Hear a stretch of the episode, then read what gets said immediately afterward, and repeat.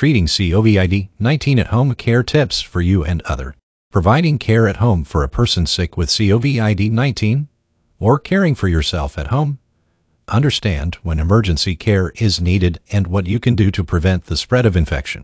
If you have coronavirus disease 2019 COVID-19 and you're caring for yourself at home or you're caring for a loved one with COVID-19 at home, you might have questions. How do you know when emergency care is needed? How long is isolation necessary? What can you do to prevent the spread of germs? How can you support a sick loved one and manage your stress? Here's what you need to know. At home treatment. Most people who become sick with COVID-19 will only experience mild illness and can recover at home. Symptoms might last a few days, and people who have the virus might feel better in about a week. Treatment is aimed at relieving symptoms and includes rest, fluid intake, and pain relievers. However, older adults and people of any age with existing medical conditions should call their doctor as soon as symptoms start. These factors put people at greater risk of becoming seriously ill with COVID-19. Follow the doctor's recommendations about care and home isolation for yourself or your loved one. Talk to the doctor if you have any questions about treatments. Help the sick person get groceries and any medications and, if needed, take care of his or her pet. It's also important to consider how caring for a sick person might affect your health if you are older or have an existing medical condition, such as heart or lung disease or diabetes. You may be at higher risk of serious illness with COVID-19. You might consider isolating yourself from the sick person and finding another person to provide care. Emergency warning signs. Carefully monitor yourself or your loved one for worsening symptoms. If symptoms appear to be getting worse, call the doctor the doctor might recommend use of a home pulse oximeter, especially if the ill person has risk factors for severe illness with COVID-19 and COVID-19 symptoms. A pulse oximeter is a plastic clip that attaches to a finger. The device can help check breathing by measuring how much oxygen is in the blood. A reading of less than 92% might increase the need for hospitalization. If the doctor recommends a pulse oximeter, make sure you understand how to use the device properly and when a reading should prompt a call to the doctor. If you or the person with COVID-19 experiences emergency warning signs, medical attention is needed immediately. Call 911 or your local emergency number if the sick person can't be woken up or you notice any emergency signs, including trouble breathing, persistent chest pain or pressure, new confusion, bluish lips or face, inability to stay awake, pale, gray or blue-colored skin, lips, or nail beds, uh, depending on skin tone. Protecting others if you're ill. If you're ill with COVID-19, you can help prevent the spread of infection with the COVID-19 virus. Stay home from work, school, and public areas unless it's to get medical care. Avoid using public transportation, ride-sharing services, or taxis. Stay isolated in one room, away from your family and other people as much as possible. This includes eating in your room, open windows to keep air circulating. Use a separate bathroom, if possible. Avoid shared space in your home as much as possible when using shared spaces. Limit your movements. Keep your kitchen and other shared spaces well ventilated. Stay at least 6 feet 2 meters away from your family members. Clean often touched surfaces in your separate room and bathroom, such as doorknobs, light switches, electronics, and counters every day. Avoid sharing personal household items, such as dishes, towels, bedding, and electronics. Wear a face mask when near others. Change the face mask each day. If wearing a face mask isn't possible, cover your mouth and nose with a tissue or elbow when coughing or sneezing afterward.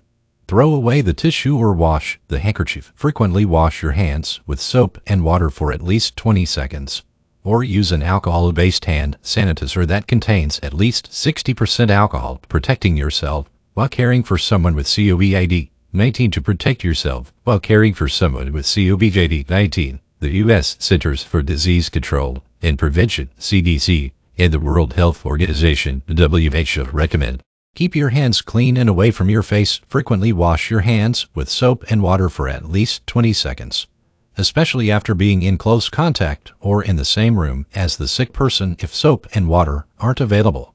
Use a hand sanitizer that contains at least 60% alcohol. Avoid touching your eyes, nose, and mouth. Wear a face mask if you need to be in the same room with the person who is ill and he or she isn't able to wear a face mask. Wear a face mask. Stay at least 6 feet 2 meters away from the ill person. Don't touch or handle your mask while you are using it if your mask gets wet or dirty. Replace it with a clean, dry mask. Throw away the used mask and wash your hands. Clean your home frequently, every day. Use household cleaning sprays or wipes to clean surfaces that are often touched, including counters, tabletops, and doorknobs. Avoid cleaning the sick person's separate room and bathroom. Set aside bedding and utensils for the sick person only to use. Be careful with laundry. Don't shake dirty laundry. Use regular detergent to wash the sick person's laundry. Use the warmest setting you can. Wash your hands after putting clothes in the dryer. Thoroughly dry clothes if you are handling clothing that has been soiled by the sick person.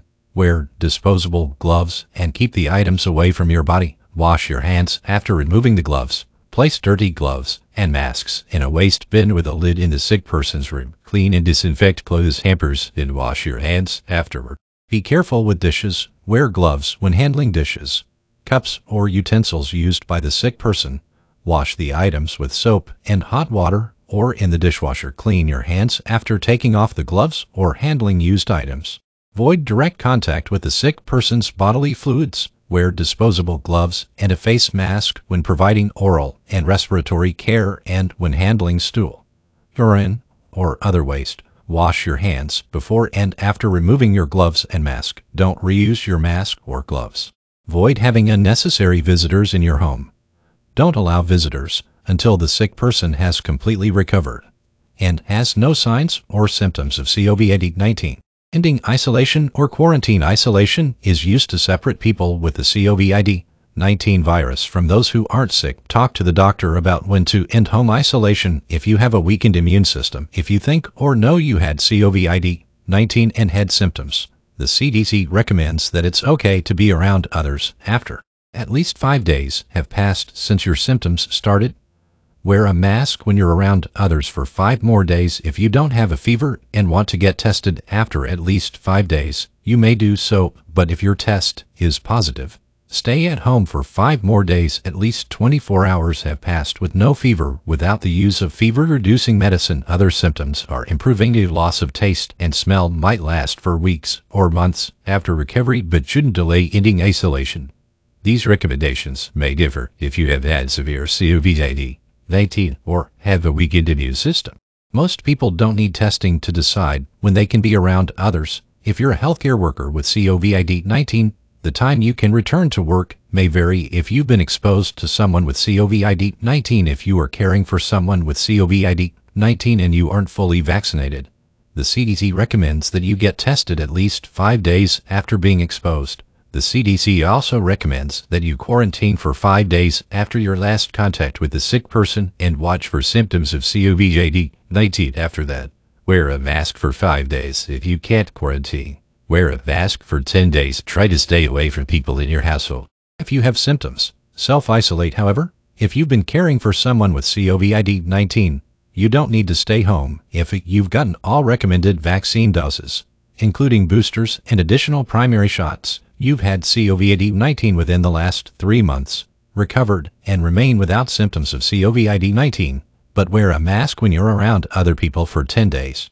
If you've received the recommended vaccine doses, but not a booster, stay home for five days, get tested after at least five days, and wear a mask for five more days if you're not able to stay home. Wear a mask for 10 days. Get tested at least five days after the exposure. Even if you don't have symptoms, it's also recommended that you wear a mask in public for 10 days following the exposure. Coping with caregiving stress as you or your loved one recover. Seek emotional support. Stay connected to others through texts, phone calls, or video conference. Share your concerns. Avoid too much COVID-19 news. Rest and focus on enjoyable activities, such as reading, watching movies, or playing online games. As you take care of a loved one who is ill with COVID-19, you might feel stressed too. You might worry about your health and the health of the sick person. This can affect your ability to eat, sleep, and concentrate, as well as worsen chronic health problems. It may also increase your use of alcohol, tobacco, or other drugs. If you have a mental health condition, such as anxiety or depression. Continue with your treatment. Contact your doctor or mental health professional if your condition worsens. To care for yourself, follow these steps and maintain a daily routine, including showering and getting dressed. Take breaks from COVID 19 news, including social media, eat healthy meals, and stay hydrated. Exercise, get plenty of sleep, avoid excessive use of alcohol and tobacco, stretching, breathe deeply, or meditate. Focus on enjoyable activities, connect with others, and share how you are feeling. Caring for yourself can help you cope with stress. It will also help you be able to support your loved one's recovery.